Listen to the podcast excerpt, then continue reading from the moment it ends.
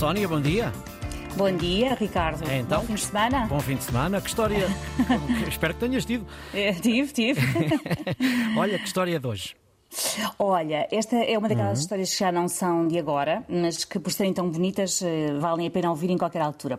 Pode haver quem já conhece esta história, ela já foi contada várias vezes, mas quem a ficar a saber agora como eu fiquei há uns dias vai de certeza enternecer-se com ela.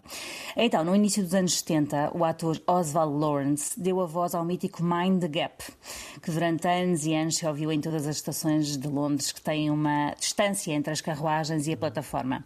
Uh, e o Mind the Gap significa justamente um um cuidado com o buraco ou cuidado com o vão, porque de facto aquele espaço uh, entre a carruagem e a plataforma uh, pode dar asa que alguém enfie por lá uma perna ou chegue mesmo a cair no fosso, se for uma criança, por exemplo.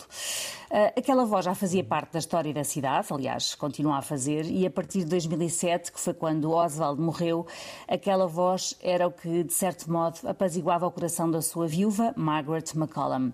Ela ia todos os dias para a estação de Embankment só para ouvir a voz do seu marido, que já não estava com ela. Aqui já, faz, já, fazemos assim um loop, não é?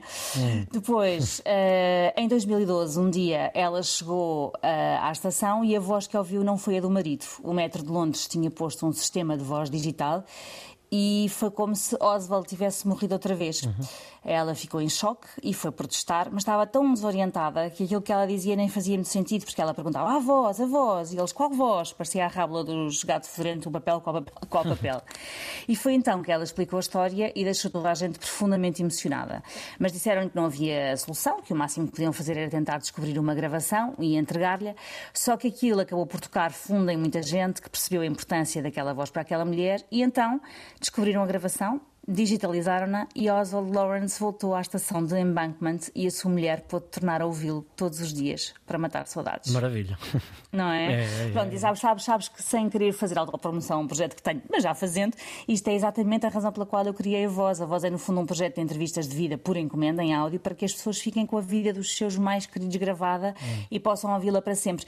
Porque imagens dos nossos pais, dos nossos avós, nós temos muitas, mas a voz, por vezes, faz-nos falta um dia e eu, por exemplo, tenho muitas saudades da voz da minha avó. Hum. E olha, antes de, antes, antes de acabar, usar a minha voz apenas para dar os parabéns aos nossos lobos. Ontem Portugal conseguiu é a primeira vitória de sempre no Mundial, não uhum. é? E, e, portanto, num programa de boas histórias, esta não podia faltar. Justamente, e vamos agradecer uma vez mais a quem eh, já se quis juntar a nós através do WhatsApp, através do 910370290. Vamos agradecer e vamos pedir para continuarem a enviar-nos as suas histórias, as suas boas notícias e, de preferência, em áudio, que nós gostamos sempre de vos ouvir. Bem, Justamente. E nós voltamos a encontrar-nos amanhã antes das nove, em podcast O País das Maravilhas, RTP Play, Spotify, Apple e Google Podcasts.